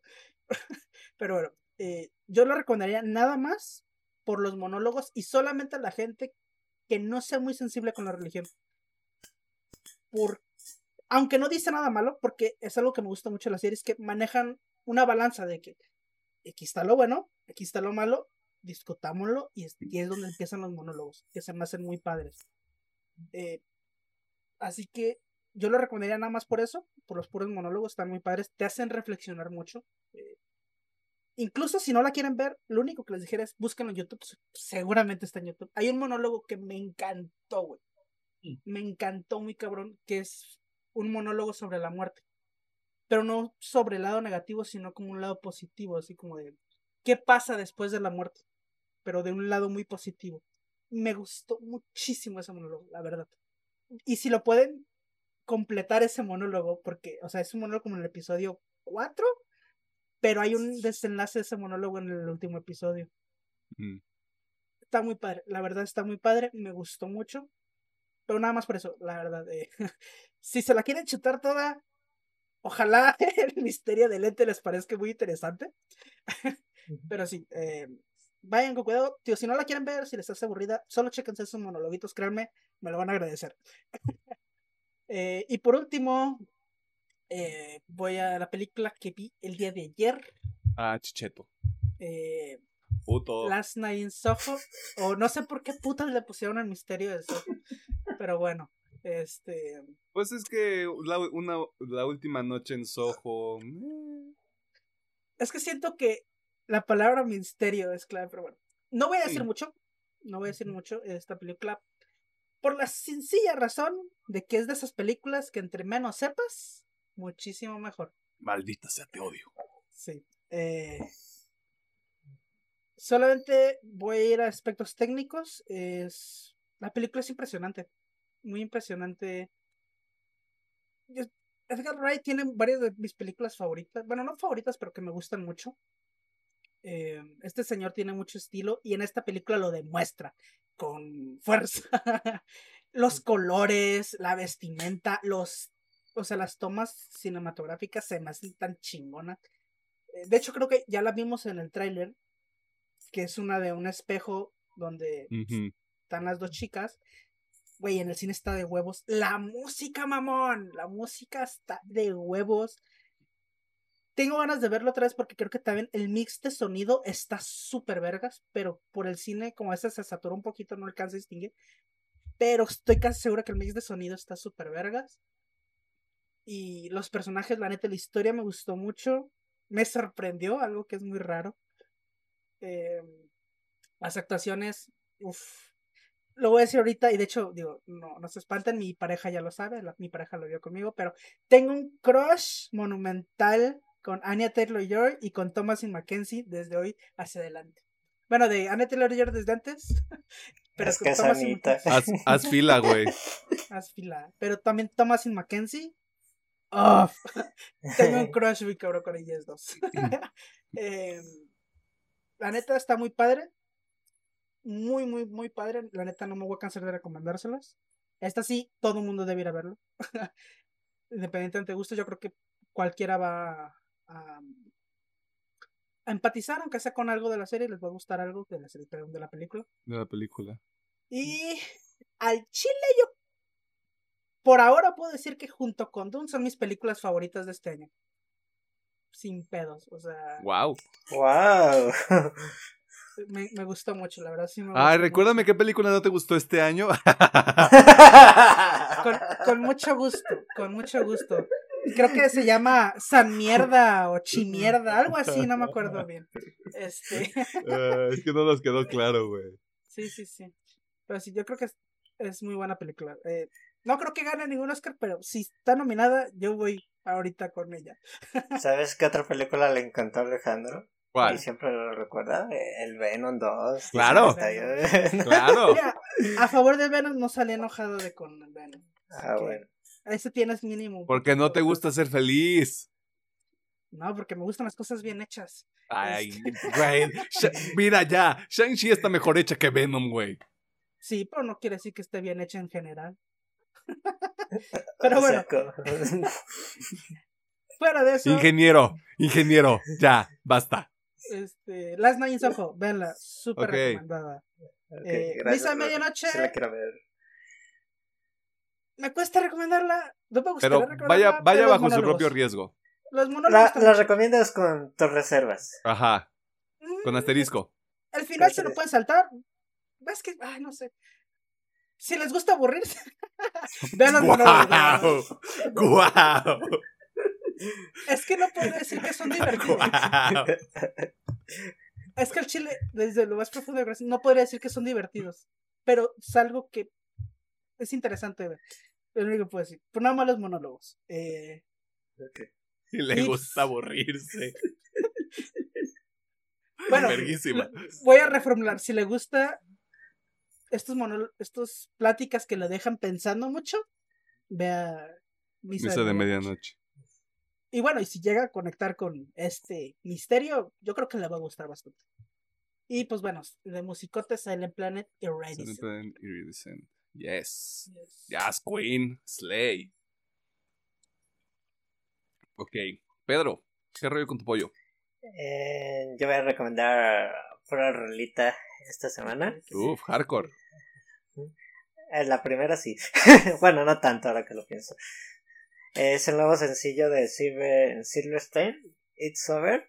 Creo que lo que fue esta canción y Bankroll ya nos están diciendo que pues estamos generando nueva música, chavos. Se viene disco 2022. Sí, 2022 y puede estar pesado y no, fue un mix de lo viejo y de lo nuevo que hacemos y pues sí estoy emocionado pues con su trabajo porque andaban celebrando su 20 aniversario y les cayó la pandemia y eso sí se me hizo mal pedo de pues de su agrupación porque yo sé que en Canadá y parte de Estados Unidos hacen siempre rompen en conciertos y ahí sí le ponen mucha producción en esos lugares donde tienen este punch muy grande. Mi segunda recomendación sería el Scarlet and Ice live stream de los pilotos. El concierto que fue en mayo sacaron tanto en todas las plataformas eh, de audio y video eh, eh, este concierto solamente pues las canciones verdad no pusieron el video aunque sabemos que en YouTube hay como 10 canales que tienen ese concierto y no sé por qué no lo toman todos todo el, todos los live stream todos los conciertos en esa modalidad ya están disponibles en YouTube 100% real, no fake. se ve algo extraño, pero no me encanta mucho el nuevo disco de los pilotos. Oh, pero en este live stream creo que hacen una combinación de todos sus discos muy padre. Y es lo que rescato mucho de esto, de que Obviamente creo que en un no sé si en un concierto ya normalito la vayan a aplicar así estas combinaciones de canciones, pero creo que sí le dan un punch y un toque diferente la combinación de su nuevo álbum con sus con sus anteriores trabajos discográficos. Me parece que sí lo hacen, como, como este tipo de medley sí los hacen en vivo. A lo que he visto. Ok, pues les recomiendo que escuchen este live stream para que vean cómo está la nueva onda de los pilotos. Y en la línea temporal, hoy, domingo 21, se están presentando los pilotos en el Corona Capital de la Ciudad de México. Y qué perra envidia, pero también qué pinche risa, porque ayer en la noche cancelaron como tres artistas de Corona Capital y eran de los principales, así que. Ah, sí, vi eso. Es un volado.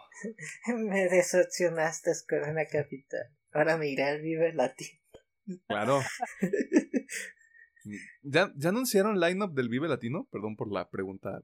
Creo que todavía no, ¿eh? Hmm. Por lo menos ya sé que no van a estar Tony One Pilots y Royal Blood. Porque ya estuvieron en el Corona Capital. Yay. Este, ¿algo más que quieras agregar, Pedro? Eh, no, de mi parte sería todo y pues pasamos a tus recomendaciones en el día. Bueno, pues vámonos. Este... ¿Con qué empiezo? Porque se me ocurrió una tercera. Pues me voy con la que se me ocurrió ahorita. 21 Pilots, Trench. Discaso. discaso. Dis. Señor Discaso, güey. Si usted no le gustó. Si a usted no le gustó Vessel. Si a usted no le gustó Blurry Face. Trench le va a gustar, güey. Porque Bessel no me convence mucho. O sea, tiene muy buenas canciones, no me convence mucho. Blurryface sí me gustó en general. Pero Trench es como de yo puedo escuchar esta mierda completa en loop un día completo, güey. Sin pedos. Sin ningún problema, güey. Está muy cabrón ese pinche disco. Eh, segundo disco. Animating with Silk Sonic. Este disco salió hace dos semanas. Este, Silk, Silk Sonic es este dúo que arman Bruno Mars y Anderson Pack este, sus padres de ahora en adelante también. Estos dos cabrones juntos son. Son otro pedo. Son este. Pinche dinamita. Traen esta estética ochentera, setentera, güey. La música también lo. Lo hace muy bien. Son solo nueve tracks. Ocho si le quitas el intro. Porque es nada más así como de. como hablado el intro. Todo lo demás está muy cabrón, güey. Está Está muy chido todo, como toda la vibra que traen, que traen las rolas, todo el tema de, producción.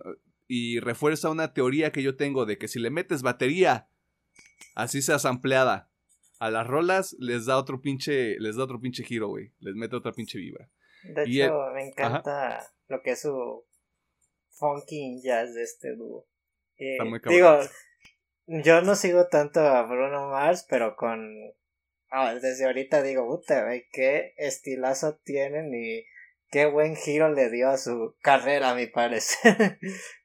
Que también es eso, güey. Quiero ver qué chingados hace Bruno Mars después, porque Anderson Pack es como de, yo estoy aquí cotorreando, güey. Yo me lo estoy pasando chingón, o sea, yo ando aquí a toda madre. Pero Bruno Mars, el último disco que sacó fue el de 24K, que mm, eh, tiene ahí cositas buenas, pero en general es como, ay, Brunito, te me fuiste al lado oscuro. Si lo o sea, no es comparo... su mejor disco, obviamente, pero me gusta su. Me gusta. Si lo comparo con Unorthodox Jukebox, Mm. que sé que es anterior, es como de... mm, Eh, y el último, Volumes, eh, Hap- Happier, bueno, Happier, como con signo, con signo de pregunta. Eh, imagínate el flow de Anderson Pack hecho en metal. Eso es este disco. Está. Está verguísima, güey. Me gustan los discos que empujan los, los sencillos como más digeribles, como más para radio. Y que todo lo demás es otro desmadre completamente, güey. Este disco es eso, es una maldita joya. Y yo ya me endeudé porque yo ya pedí que este disco me llegue en febrero. Este. Verguísima. Verguísima. Es este. Para quien no sepa, pues es metal. Eh, ya, recomen- ya recomendé Bend la, hace varios episodios, iba a decir la semana pasada, pero no fue la semana pasada. Eh, es como lo más digerible que tiene el disco, todo lo demás sí es como de, de este low tuning, puro pinche 0000. Este, el bajo se escucha bien, uy, güey, la pinche mezcla. De hecho, el productor es el mismo que hizo Eternal Blue de Spirit Box. Por eso se escucha tan, uy, está tan limpio, güey, está tan, uy, lo voy a volver a escuchar ahorita. Eh, y sí, está breguísima, está muy cabrón. El hecho de que también sean dos vocalistas y que hagan prácticamente lo mismo, tanto, tanto la técnica gutural como cantar chido, le da también otro, otra dinámica que no es tan común con las bandas en general, así que eso está chingón. Eh, algo más que quieran añadir, algo más que quieran recomendar. No sé, estoy pensando que ya recomendé Trenche. Alguien recomendó, alguno de nosotros recomendó Trenche en algún momento. Creo que no. Más que ahorita tú, pues, pero no. no. Bueno, ah, tendré que ver la playlist que no he actualizado en dos meses. Eh, por cierto, quiero hacer hincapié en la recomendación de Alejandro sobre ver Succession. Sí, vean Succession. Sí, vean Succession. Neta. Si yo puedo decirles algo, toma tiempo. Se cuece lento la primera temporada. Desde mi perspectiva, se cuece lento. A partir del episodio 6-7, es como ver. Es como ver un reality. Y al mismo tiempo, y al mismo tiempo ver, ver dos trenes chocar constantemente. O sea, es. Chef's. Ahora sí, ¿algo más que quieran añadir? No hay recomendación, pero mándanme fuerzas. Porque lo más seguro, para la siguiente semana, voy a ver Cabo Vivo. Oh la shit. Live action. Oh shit. Y eso puede terminar o muy bien muy mal. Muy bien para Sánchez porque ya no sería lo peor del año. Pero. o muy bien y. Tú no quieres que nos agarremos a vergazos, ¿verdad? Eso es lo que quieres, güey. Yo una culo. Ok, venga. Este, así que sí. Ven fuerzas. Que esa madre esté chida. Te voy. ¿Ya viste lo que están diciendo sobre el final? No los spoilers, sino como No, no. el final. No, no he visto No te, lo, nada. no te lo voy a decir, no te lo No voy a he decir. visto porque- nada. No he querido Sí me- porque no quiero que se ir con carga negativa o positiva. Voy Sí, sí, sí. tan cero, güey. De hecho, yo también quiero ver Cowboy Vivo. No sa- Desde ahorita decimos, no sabemos si le vamos a hacer episodio de Cowboy Vivo. Mm, Eh, Mira, si, hacemos algo de contenido de Cabo Vivo, yo me voy a esforzar porque sea del anime y no de esta madre. O, Independientemente, dos. o las dos. independiente- independientemente si está bueno o malo, el contenido sería del anime. Sí, tendremos que ver qué pedo, pero usted advertido está. Este, así que mándale este vibra positiva a Alejandro, porque Yes. esto va a ser su Vietnam. Sí, sí, recuerda, sí, sí, sí. Esto, esto Esto va a ser, esto va a ser su Vietnam, sin va a estar feo, va a estar feo. O sea, si Pero usted sí, nos ha es- escuchado, nos, está, nos ha escuchado desde hace tiempo, sabe que Alejandro tiene mucha aprensión ante el live action de Cowboy Vivo, porque Cowboy Vivo el anime le gusta mucho. Sí. Eh, pero sí, madre, pues, bueno. Fuera de eso, muchas gracias por escucharnos, por vernos y por aguantarnos. Se les agradece mucho. Que pasen una muy bonita semana. Y pues, Palabras finales. vean la princesa Mononoke. De la princesa. Ah, y vean también eh, Last Night in Soho. Te amo, Aneta Joy. y también Anita Thomas y. Mackenzie. Anita Empanadas. Y Thomas y Mackenzie. Ahora sí, va. Adiós. Bye.